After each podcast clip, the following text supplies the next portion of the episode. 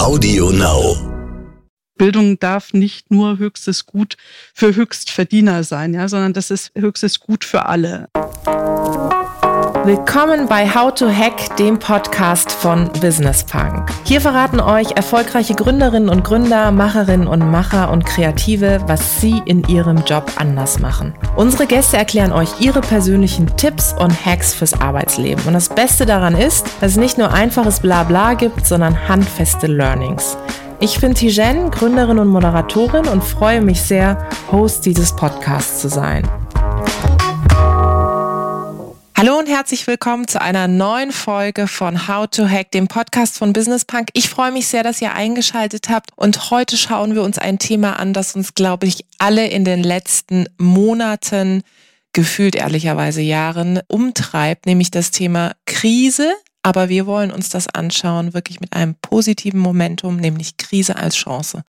Ich weiß nicht, wie es euch geht, aber in den letzten Wochen, respektive Monaten, habe ich sehr, sehr viel in meinem Umfeld gelesen, gesehen, was wirklich darauf abzielt, wie kann die Krise als Chance genutzt werden. Und mit meinem nächsten Gast will ich genau darüber sprechen. Sie ist Mitglied des Vorstands bei Telefonica, zuständig für Recht und Corporate Affairs und heißt Valentina Daiber. Liebe Valentina, ich freue mich, dass du da bist. Hallo Tijen, ja, ich freue mich auch riesig und freue mich auf unser Gespräch heute. Valentina, ich habe es gesagt, ich glaube, ganz viele Menschen haben in den letzten Monaten ja eine spannende Reise hinter sich gebracht und vielleicht sogar noch vor sich. Tauchen wir mal ein in dein Umfeld, sowohl persönlich als auch beruflich. Wie hast du die letzten Monate wahrgenommen und erlebt? Ja, zweifellos waren die letzten Monate eine Ausnahmezeit. Das kann man, glaube ich, aus vollem Herzen genauso sagen. Für mich fühlt es sich, wenn ich es so fokussieren möchte, an, wie als ob man einen Warnschuss erhalten hätte und in einer langen Probezeit sei. Also vieles ist gerade auf dem Prüfstand, im Großen wie im Kleinen. Und wenn ich jetzt meine Lebenssituation anschaue, dann spiegelt sich das eigentlich in allen Bereichen. In der Familie, in meiner Rolle als Vorstand in einem Unternehmen, aber auch ja, gesamtgesellschaftlich. In der Familie hat uns diese Phase eng zusammenrücken lassen. Da waren plötzlich wieder Dinge möglich, die seit Jahren nicht möglich waren. Also mein Sohn ist mittlerweile 19 Jahre alt, der führt ein eigenes Leben. Der hat in diesem Jahr Abitur gemacht. Das war für ihn natürlich auch eine unglaublich herausfordernde Zeit, die diese Phase, diese wichtige Phase des Lebens vollkommen anders hat durcherleben lassen, als man das gedacht hätte oder sich auch gewünscht hätte. Es hat uns aber, wie gesagt, als Familie mit meinem Mann und dem Sohn zusammen enger zusammenrücken lassen, dass man plötzlich alle Mahlzeiten am Tag wieder miteinander einnimmt, ne? was halt vorher undenkbar mhm. war dass man einfach insgesamt enger zusammenrückt und in der Unternehmenssituation dann vollkommen anders, dass die Zeit, die man miteinander verbracht hat, diese Enge der vergangenen Jahre, ne, teilweise verbringt man ja mit dem Kollegen im Unternehmen mehr Zeit als mit der eigenen Familie. da wurde man plötzlich von einem Tag auf den anderen auseinandergerissen, in so eine Distanz versetzt und musste von einem Tag auf den anderen neue Wege finden, miteinander in Verbindung zu bleiben. Mhm. Das, glaube ich, lässt sich auch ganz gut dann auf die breitere Gesellschaft übertragen, ja, dass man Freunde, mit denen man viel unternommen hat in der Vergangenheit, plötzlich nicht mehr so treffen konnte. Und das hat natürlich schon einen riesen Unterschied gemacht. Aber letztendlich, glaube ich, haben wir alle Wege gefunden, wie man damit umgeht. Absolut. Und du hast es gerade angesprochen, was sich ja durchzieht, und das erlebe ich auch in meinem Umfeld, ist ja, dass ich eigentlich mehr kommuniziere als weniger, vor dem Hintergrund dessen, dass ich so das Gefühl habe, ich muss irgendwie jetzt die Chance nutzen. Es gab auch ganz lustig, finde ich, auf Social Media hat man so beobachten können, wie Leute irgendwie gepostet haben, wenn ich nach dieser Phase jemals wieder zu einer Party eingeladen werde, ich werde nie absagen. Ich werde erstmal zu allem zusagen und mich sozusagen nicht meiner Lethargie hingeben, da aus Bequemlichkeit nicht hinzugehen. Und ich finde, das zeigt es irgendwie schon ganz schön, dass man sowohl im privaten Kontext als auch im beruflichen jetzt viel stärker tatsächlich, und das ist ja auch der Titel des Podcastes, ähm, Krise als Chance, also Dinge als Chance nutzt. Jetzt seid ihr ja auch ein Telekommunikationsunternehmen. Ich kann mir vorstellen, dass ihr auch innerhalb des Unternehmens einfach mehr kommuniziert habt, vielleicht auch andere Formate gefunden habt. Hast du da ein paar Einblicke, die ganz spannend waren, gerade auch für diejenigen, die jetzt zuhören und sagen, wir sind noch auf der Suche nach richtigen Formaten? Ja, absolut. Also wir hatten im Unternehmen unabhängig von der Krise kurz vorher Microsoft Teams eingeführt. Und äh, mhm. das war für uns ein großes Glück, dass wir dann wirklich mit diesem Wechsel in der Lage waren, alle Meetings digital durchführen zu können. Und es sind vollkommen neue Formate entstanden. Also da, wo man früher einfach über Videokonferenzsysteme zusammenkam, das war für uns als Unternehmen ja nichts Unbekanntes. Wir agieren über verschiedene Standorte in Deutschland. Das heißt, mhm. das war für uns schon immer Normalität, ja, dass man bisweilen nicht alle physisch in einem Ort hatte, sondern über die Standorte hinweg über Videokonferenzsysteme miteinander kommunizierte. Aber plötzlich saßen jetzt alle irgendwo zu Hause und haben sich über Teams zusammengeschaltet. Und erstaunlicherweise, das ist so eine Erfahrung, hat man sehr schnell über diese Kommunikation eine ganz neue Form von Nähe erleben mhm. können, mhm. ja, dass man Einblicke in das private Umfeld der Kolleginnen und Kollegen bekam, die man vorher in der Form ja nie bekommen hätte. Ne? Dann äh, saßen die Leute irgendwo im Arbeitszimmer, im Wohnzimmer, in der Küche, im Garten, wo auch immer. Da wurden äh, Kinder gezeigt, Haustiere gezeigt, keine Ahnung. Also man hat einfach Einblicke in das persönliche Umfeld bekommen und das hat eine ganz neue Form der Nähe produziert. Also das ist so eine Erkenntnis. Dann, wie gesagt, diese Kreativität, die entstanden ist, um irgendwie neu miteinander umzugehen. Also dass Teams jeden Morgen so ein kleines Stand-up-Meeting gemacht haben, um wenigstens einmal am Tag mhm. in der Teamform zusammenzukommen. Solche digitalen Spaziergänge entstanden sind. Ja, also dass man sich mit jemand zusammenschaltete, sagte, ich muss ja nicht zu Hause sitzen, ich kann mhm. einfach auch telefonierend einen kleinen Spaziergang machen und so haben sich dann Teams zusammengeschaltet. Jeder ging seiner Wege irgendwo entlang und man hat zusammen ein Teammeeting gemacht oder digitale Lunches. Der Kreativität waren überhaupt keine Grenzen gesetzt und dadurch ist, wie gesagt, die Kommunikation, du hast es gesagt, eigentlich noch stärker geworden. Also das ist eine erstaunliche Erkenntnis, ja, dass, mhm. dass wir in den ganzen Monaten teilweise mehr miteinander gesprochen mhm. haben und dass eben zusätzlich so eine, ja, diese digitale Nähe entstanden ist. Und das war ja eigentlich was, was vor Corona undenkbar war. Oder hätte, mhm. hätte man so diesen Begriff digitale Nähe, da hätte jeder sich einen Kopf gefasst und gesagt, was, was mhm. ist das denn? Das ist doch ein Schönreden der Digitalisierung. Aber ich glaube, das hat jeder von uns tatsächlich auch erlebt in den letzten Monaten. Absolut. Und man kann ja auch sagen, zum Glück. Also, ich weiß nicht, ob du das gesehen hattest tatsächlich im, im Internet da draußen kursierten ja auch Bilder von Handys von ganz früher und da stand dann irgendwie so ein Spruch dabei, stellt euch vor, der Lockdown wäre zu Zeiten gewesen, wo man noch so ein ganz altes Handy gehabt hätte, wäre ja sozusagen undenkbar gewesen. Und das fand ich immer ja, ganz witzig mal zu überlegen, wie das eigentlich zu einer Zeit gewesen wäre, wo wir noch nicht diese technische Ausstattung, diesen Zugang auch zu digitaler Teilhabe gehabt hätten. Und das ist ja auch etwas, womit du dich sehr stark beschäftigst, zu sagen, okay, pass auf, Technologie ist das eine, aber das andere ist ja auch, dass wir Menschen digital teilhaben lassen müssen. Hast du das Gefühl, dass diese Zeit dazu beiträgt, dass wir digitale Teilhabe nochmal stärker demokratisieren oder stärker dahingehend denken, dass wir wirklich alle gesellschaftlichen Schichten auch mitnehmen? Absolut. Ich denke, das ist einer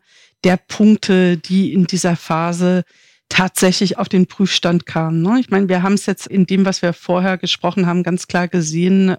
Digitalisierung kann Menschen zusammenbringen. Also das, das ist der digitale Klebstoff, ja, der alle zusammenbringt. Auf der anderen Seite müssen wir natürlich aber auch sehr darauf achten, dass alle Menschen Zugang dazu haben. Und da gibt es auf jeden Fall Gruppen, die bislang diesen Zugang noch nicht in der Form haben, in der es wünschenswert wäre. Stichwort äh, ältere Menschen. Ne? Wir haben es gesehen, dass viele ältere Menschen sich schwer tun, die Digitalisierung für sich anwendbar zu machen und vielleicht auch die technische Ausstattung nicht haben. Das ist auf jeden Fall ein großer, großer Faktor, den wir gesamtgesellschaftlich angehen müssen.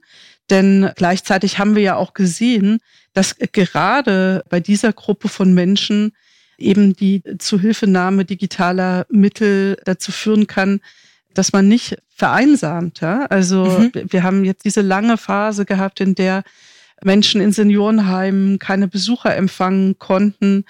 Ich habe da im Umfeld unglaubliche Geschichten gehört, wo dann junge Pfleger, Arbeitskräfte in Einrichtungen den älteren Menschen über ihre Smartphones dann Verwandte kontaktiert haben oder auch in Krankenhäusern. Also das kann ja unglaubliche Glücksmomente hervorrufen und, und Nähe bringen, aber das ist sicherlich ein Bereich, den wir angehen müssen. Und der andere Bereich ist aus meiner Sicht das Thema digitale Bildung.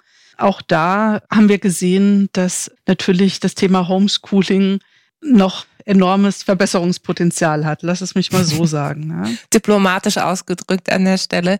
Ja, absolut. Das habe ich in meinem Umfeld auch beobachtet, dass tatsächlich Eltern irgendwann auch ein Stück weit überfordert waren, weil es fing an mit Sachen wie Stichwort Datenschutz, dass gewisse Formate in der Schule nicht erlaubt waren und dass man dann wirklich noch dazu übergehen musste, irgendwie zu telefonieren und gar nicht den Zugang auch zu Cloud-basierten Lösungen hatte und so weiter und so fort. Aber auch natürlich das Zeitinvestment, ja. Also ganz viele in meinem Umfeld haben auch irgendwie geschrieben, ich bin ja keine ausgebildete Lehrerin oder Lehrer, ich weiß gar nicht, worauf es ankommt. Also man hat einfach gesehen, es gibt eigentlich nicht so Lösungen, die in der Schublade sind, wo man gesagt hat, egal, unabhängig, ob das jetzt diese Krise ist oder auch andere Krisen, wir haben was parat, wo wir rausziehen können. Und das ist etwas, wo ich glaube, dass das aber wieder eine Chance sein kann, dass die Dinge, die wir jetzt lernen, für jeglichen Bereich, Gesellschaft, Wirtschaft, aber auch das individuelle Leben, dass wir daraus sehr viel mitnehmen für die spätere Zeit. Glaubst du, das ist jetzt wie so ein Weckruf, auch gerade für das Thema Digitalisierung, dass wir danach besser aufgestellt sind?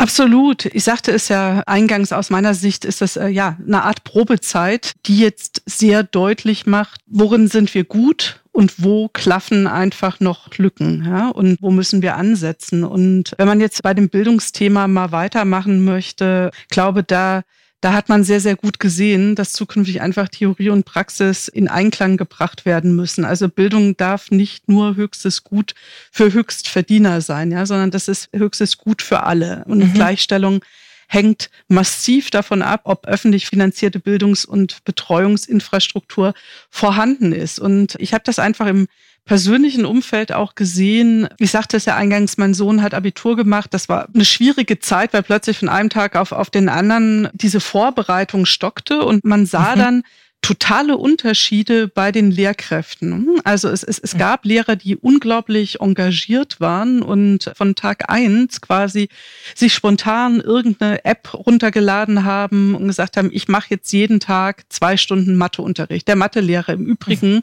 kein äh, junger Digital Native, sondern ein, ein Herr über 60, der aber trotzdem mit unglaublichem Engagement sich, äh, sich da reingefräst hat, ja, und mhm. jeden Tag kontinuierlich Unterricht machte.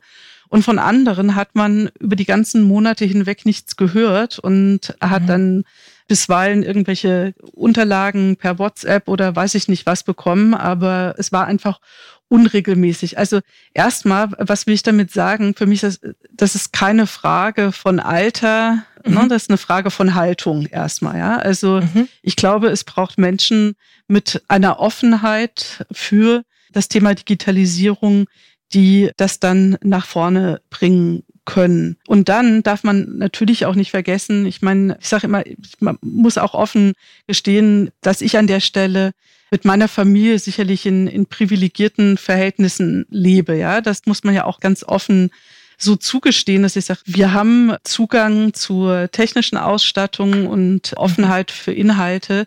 Wir haben ein großes Kind, der sich großteils selbst beschäftigt hat. Ne? Also ich war jetzt nicht jemand, der ein Grundschulkind oder ein Kind in der fünften, mhm. sechsten Klasse tagtäglich betreuen musste und nebenbei noch arbeiten musste. Ja? Also da habe ich allergrößte Hochachtung vor erstmal vor all den Menschen, die das in den letzten Monaten geleistet haben. Ja, aber wenn ich jetzt mal aus diesem privilegierten Umfeld wegschaue, kann man mit Sicherheit sagen, dass diese Corona-Zeit ohnehin schon vorhandene Bildungsungleichheiten erstmal verstärkt hat. Ja, und mhm. das betrifft ja hauptsächlich dann lernschwächere Kinder, die häufig in schlechteren häuslichen Bedingungen leben. Also das ist dann sicherlich etwa der Bereich, wo wir ansetzen müssen. Und das ist jetzt der Zeitpunkt, wirklich sauber an einem Konzept zu arbeiten und zu überlegen, wie wir uns für die Zukunft wappnen. Und da hat die Bundesregierung in den letzten Wochen ja auch schon einen Riesenschritt getan.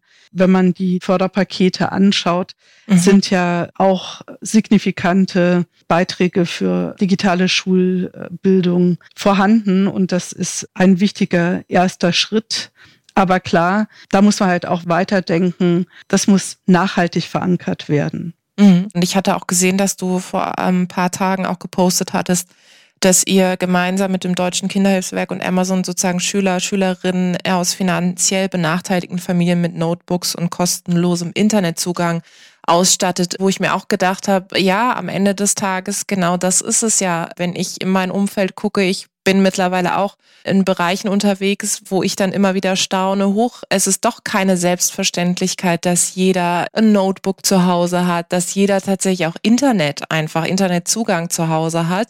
Und ich finde, dann wird einem erstmal klar, dass so eine Krise wirklich existenziell werden kann, neben dem, dass man vielleicht auch, wenn man selbstständig ist, nicht mehr seinem Job nachgehen kann und so weiter.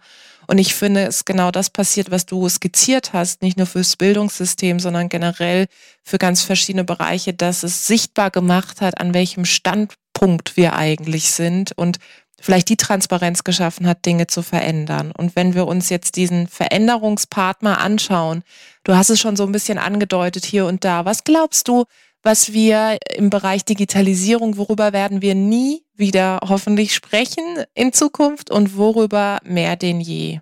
Naja, grundsätzlich würde ich nie sagen, dass man über irgendetwas nie mehr sprechen sollte. Denn ich glaube, miteinander sprechen und sich miteinander auseinandersetzen, das sind Grundpfeiler einer demokratischen Gesellschaft. Und ich finde es wichtig, dass man immer wieder sich neue Fragen stellt und miteinander auseinandersetzt. Aber so hast du es wahrscheinlich auch nicht gemeint, sondern mehr in, in, in Richtung, was haben wir jetzt wirklich für eine Erkenntnis und was, was brauchen wir mhm. nicht mehr in Frage stellen, ja? Und ich denke, in Frage stellen brauchen wir nicht mehr den Stellenwert der Digitalisierung. Ich glaube, das hat sich sehr, sehr deutlich in den letzten Monaten gezeigt. Ja, ich, ich habe es vorhin den sozialen Klebstoff genannt. Das war es sicherlich in dieser Zeit. Und ich glaube, es war nicht nur ein sozialer Klebstoff, sondern Digitalisierung war auch für die Unternehmen ein Erfolgsfaktor. Ich glaube, diejenigen, die bereits großteils digitalisiert sind und auf digitalen Infrastrukturen aufsetzen, haben es grundsätzlich leichter gehabt als andere. Jetzt ist auch klar, nicht jede Branche, nicht jeder Bereich lässt sich äh, komplett digitalisieren, aber ich glaube, mhm. grundsätzlich ist erstmal die Erkenntnis, dass Digitalisierung etwas Gutes ist, ja, um es mal mhm. ganz platt zu sagen. Ja, also deshalb, ich würde in Zukunft gerne weniger die Digitalisierung grundsätzlich in Frage stellen wollen. Ich würde sie gerne mehr positiv mit, mit Chancen versehen diskutieren als mit Risiken und Ängsten. Mhm. Da aber vorausgeschickt, wie gesagt, auch Risiken und Ängste darüber muss man sprechen. Ja? Das mhm. will das nicht wegdrängen. Ich würde mir nur wünschen, dass es in Zukunft einfach mit einem größeren Enthusiasmus und positiver Energie besprochen wird als in der Vergangenheit. Irgendjemand hat zu mir vor kurzem gesagt, hoffentlich ist jetzt die Erkenntnis da, dass das Internet definitiv nicht mehr weggeht. ähm, das fand ich eigentlich ganz gut zusammengefasst und ist tatsächlich auch etwas, was ich sehr stark beobachte.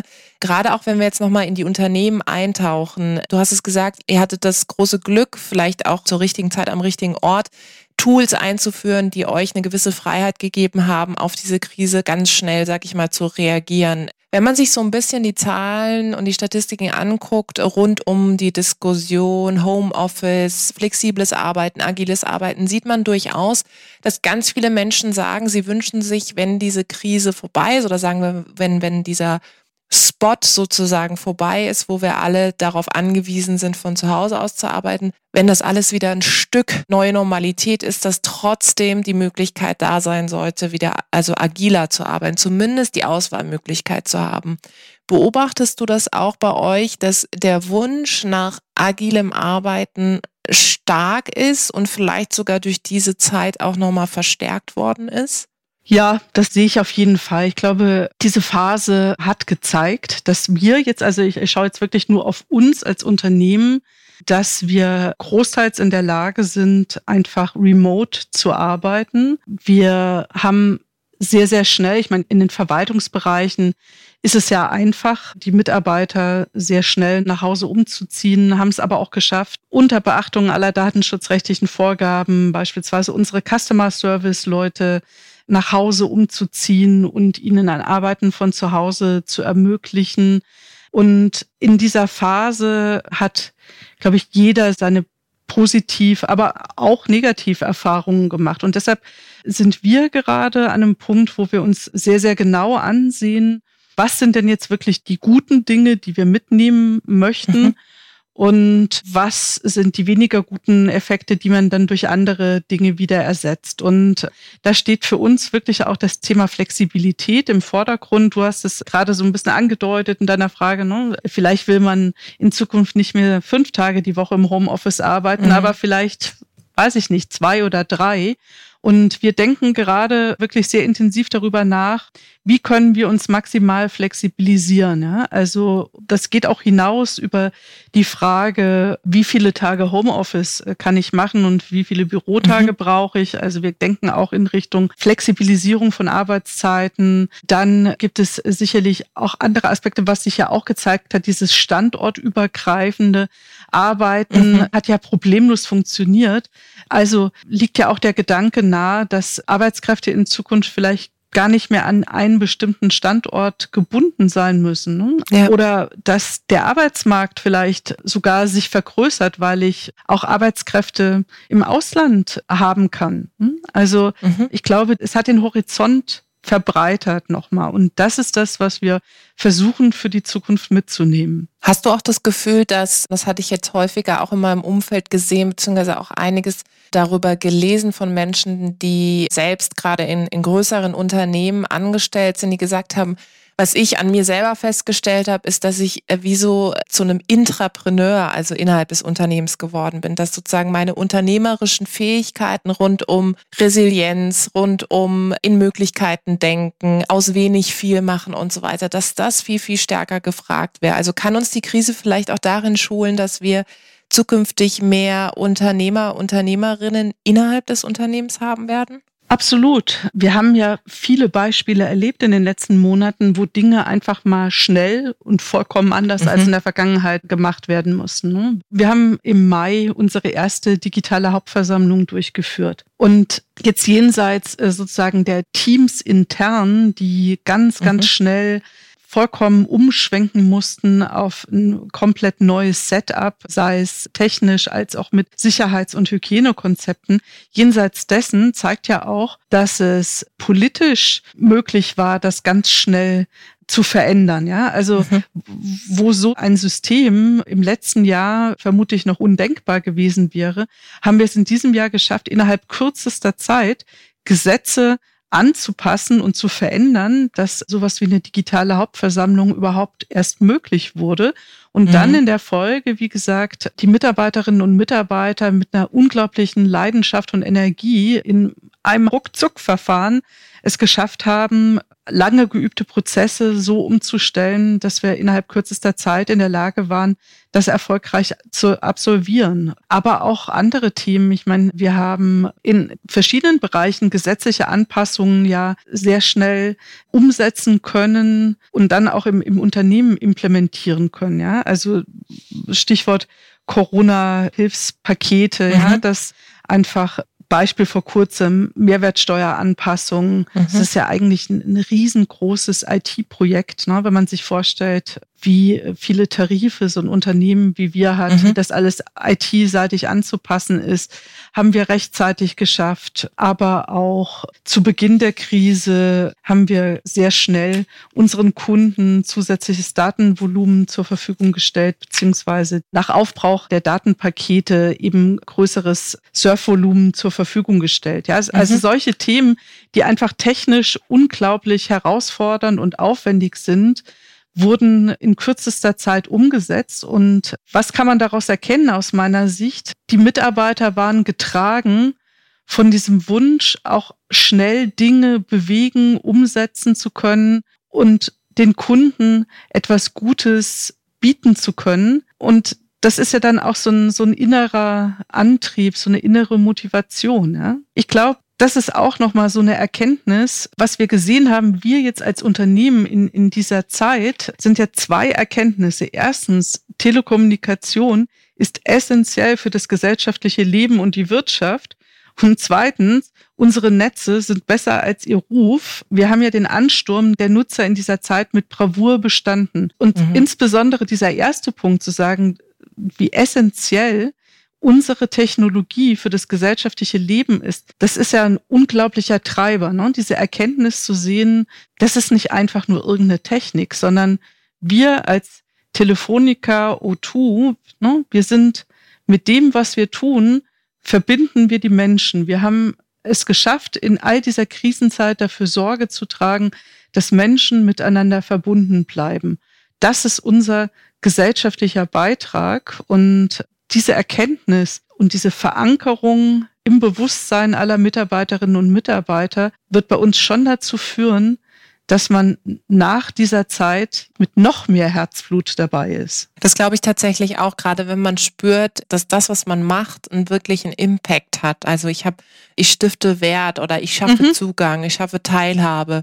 Und genau das ist es ja, weil am Ende des Tages hat man schon festgestellt, dass wir zwar nicht alle im selben Boot sitzen, was diese Krise betrifft, aber dass der Sturm im Grunde derselbe ist, der uns irgendwo streift. Und das ist etwas, was ich tatsächlich auch beobachte über Unternehmensgrenzen hinweg, dass es die Unternehmenskultur nochmal auf eine andere Art und Weise stärkt. Das fängt an bei Dingen, wie du zu Beginn skizziert hast. Ich tauche ein in die Lebensrealitäten der Menschen. Ich sehe, wie sie wohnen. Ich sehe zumindest einen Ausschnitt und ich kann vielleicht Dinge auch nochmal anders bewerten in der Zusammenarbeit, wenn ich weiß, guck mal, die Person hat Kinder, hat vielleicht auch Haustiere und der Alltag von der Person sieht nochmal anders aus, wie wenn der Mensch tatsächlich im Job ist und an seinem Schreibtisch sitzt. Und das finde ich etwas, was tatsächlich die letzte Zeit sehr stark gezeigt hat. Wenn wir nochmal zum Schluss auf die persönliche Komponente eingehen. Ich hatte ja zu Beginn gefragt, wie hast du die Zeit der letzten Monate persönlich wahrgenommen und jetzt zum Schluss auch nochmal, wir haben über Krise gesprochen als Chance. Wenn man sich aber über Krisen unterhält, finde ich, muss man auch immer im Blick haben, was braucht es eigentlich so an Kompetenzen, damit ich durch so eine Krise gut durchkomme? Egal, ob ich jetzt innerhalb des Unternehmens bin, ob ich selbstständig bin, als Individuum, wie auch immer. Gibt es da Dinge, die du für dich vielleicht auch gerade in den letzten Monaten gelernt hast, wo du gesagt hast, oh, da habe ich selber gemerkt, dass ich darin fitter geworden bin und das hat mich auch durch die Krise getragen? Der erste Punkt ist für mich, dass es Menschen um einen herum braucht, die einen stärken.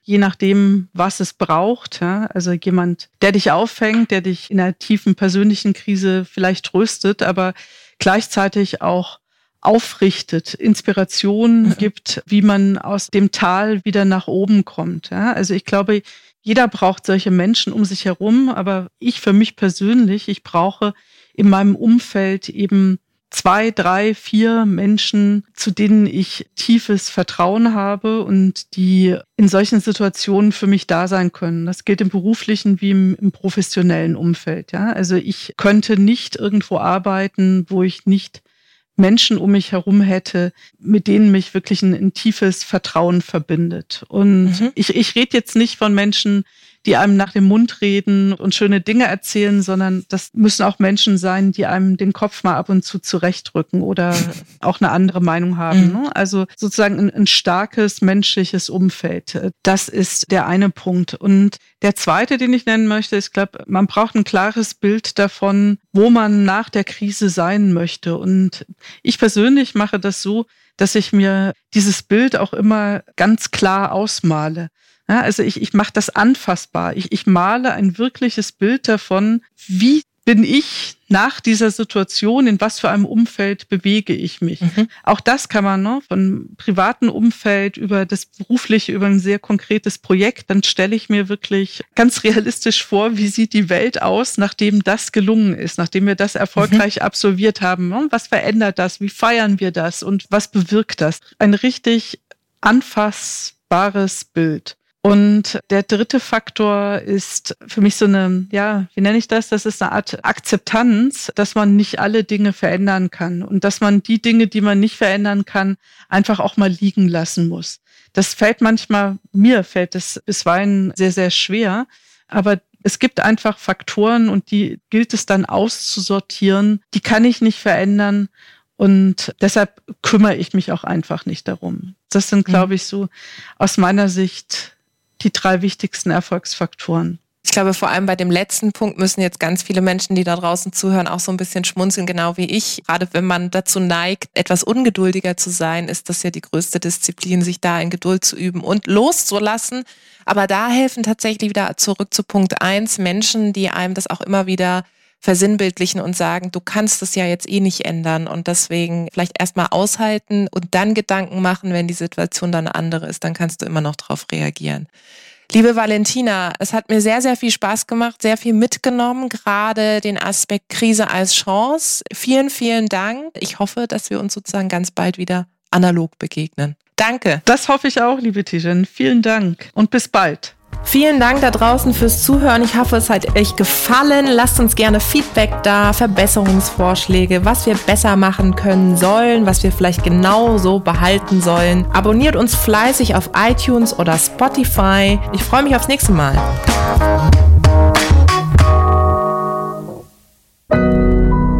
Audio Now.